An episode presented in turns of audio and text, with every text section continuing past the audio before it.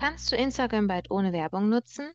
Hallo und herzlich willkommen zum Digital Bash Weekly Update. Ich bin Larissa aus der Onlinemarketing.de Redaktion und von mir und meinem Kollegen Niklas erhältst du jede Woche die aktuellen Entwicklungen, Trends und Nachrichten aus der Online-Marketing-Welt snackable zum Nachhören präsentiert. Nachlesen kannst du sie übrigens auf onlinemarketing.de und in unserem Weekend Newsletter. Gatekeeper-Liste der EU. Bing und X nicht wichtig genug. Die EU-Kommission hat eine Liste der sogenannten Gatekeeper veröffentlicht, die Konzerne, Plattformen und Dienste umfasst, die vom Digital Markets Act direkt betroffen sein werden, auf der überraschenderweise weder Bing noch X unter den aufgelisteten Unternehmen und Diensten vertreten sind. Steht TikTok vor einem Plattformwandel?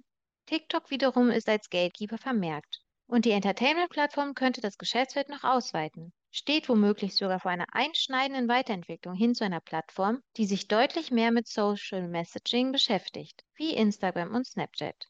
TikTok hat diese Woche zudem mit der Speicherung europäischer Daten in Irland begonnen.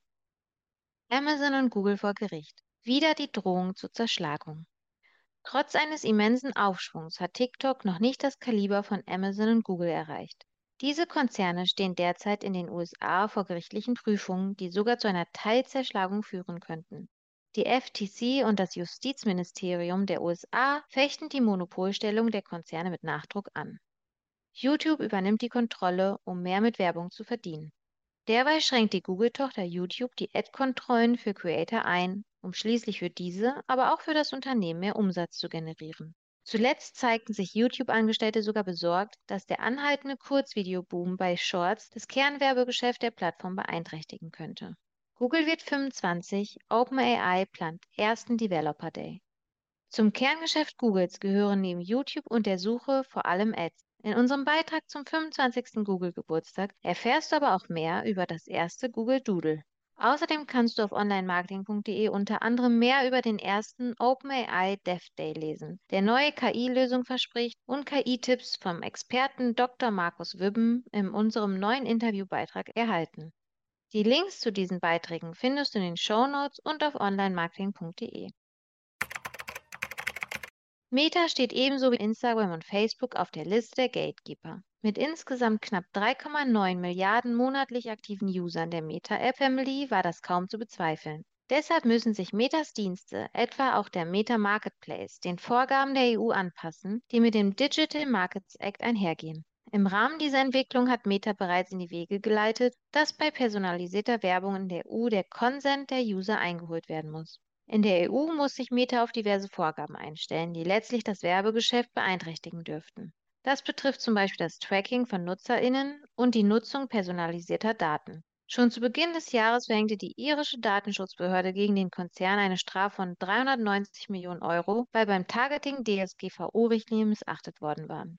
Im Mai folgte eine weitere Strafe in Höhe von 1,2 Milliarden Euro, weil Meta entgegen vorangegangener Vorgaben weiterhin personalisierte Daten in die USA übermittelt hatte. Vor dieser Entscheidung aus Irland hatte die österreichische Datenschutzbehörde Metas Tracking-Praxis einen Bruch mit der DSGVO zugeschrieben. Nun reagiert der Konzern unter dem Zwang der EU-Vorgaben mit weiteren Plänen.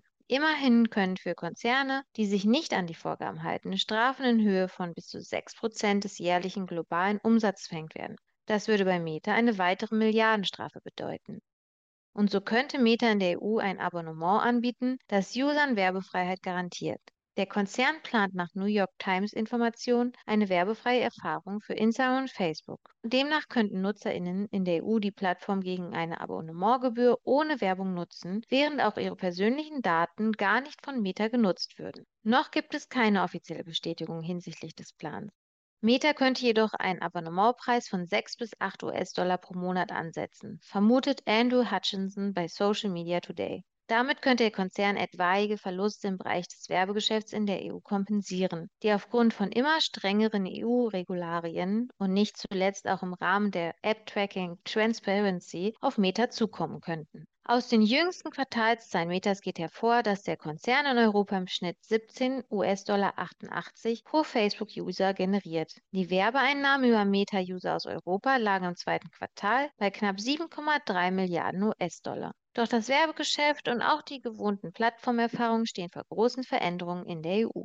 Auch aufgrund der strengen Vorgaben der EU-Gesetze könnte die werbefreie Experience für Insta und Meta als Argument dienen. So würde Meta eine Alternative schaffen, die diverse EU-Regularien abdeckt und gleichzeitig Geld einbringt, das im Werbegeschäft bald fehlen könnte. Sollte das neue Abonnementmodell kommen, wird sich zeigen, ob die User tatsächlich gewillt sind, für ein soziales Medium mit weniger Werbeanzeigen und mehr Datenschutz Geld auszugeben.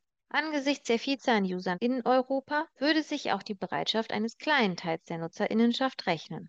Für die vielen Nutzerinnen von Facebook und Instagram ändert sich derweil einiges, denn Meta ist umtriebig. Der Konzern fiel unter der Woche durch diverse Updates auf, kündigte unter anderem das Ende von Facebook News in Deutschland und einen Test für Location Tagging bei Notes auf Instagram an. Zudem werden Feedposts nur für die Close Friends Liste getestet und Reels vor Kopien geschützt. Diese Features dürften für Creator von großem Interesse sein und zeigen, wie wichtig die Wandelbarkeit der Social-Plattform für die Branche ist.